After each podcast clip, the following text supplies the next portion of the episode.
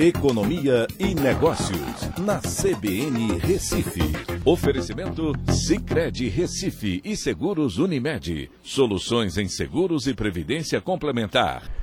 Olá, amigos, tudo bem? No podcast de hoje eu vou falar sobre a inflação de dois dígitos. Pois é, o IPCA 15, que foi divulgado pelo IBGE e que serve como prévia do IPCA que teremos referente ao mês de setembro somente quando o mês virá mostrou que o Brasil está com a inflação acumulada em 12 meses de 10,05%, quase o dobro do teto da meta estabelecida pelo Banco Central para a inflação desse ano, que é justamente de 5,25%.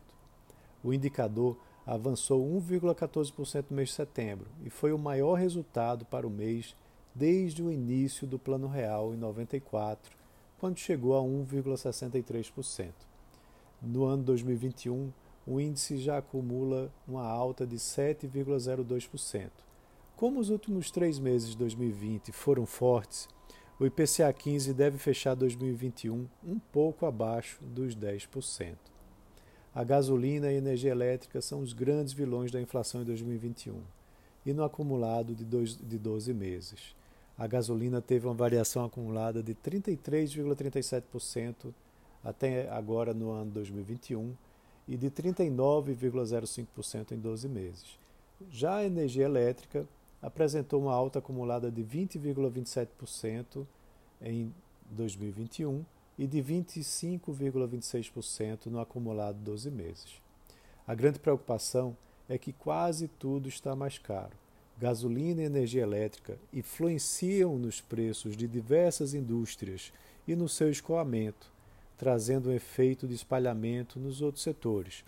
Dos, 37, dos 367 itens que compõem a cesta de bens analisada pelo BGE, 253 registraram alta. E o efeito também está igualmente espalhado regionalmente. A alta do IPCA 15 foi registrada em todas as 11 regiões que o IBGE acompanha. Fortaleza apresentou o menor patamar, com 0,68%, e Curitiba a maior variação desse período, com 1,58%. A tendência é que isso continue se espalhando.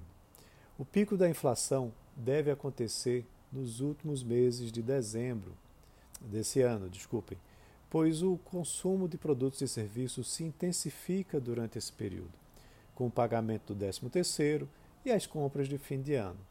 Os efeitos da contínua elevação da Selic né, pelo Banco Central só devem ser sentidos ao longo de 2022. Então é isso, um abraço a todos e até a próxima.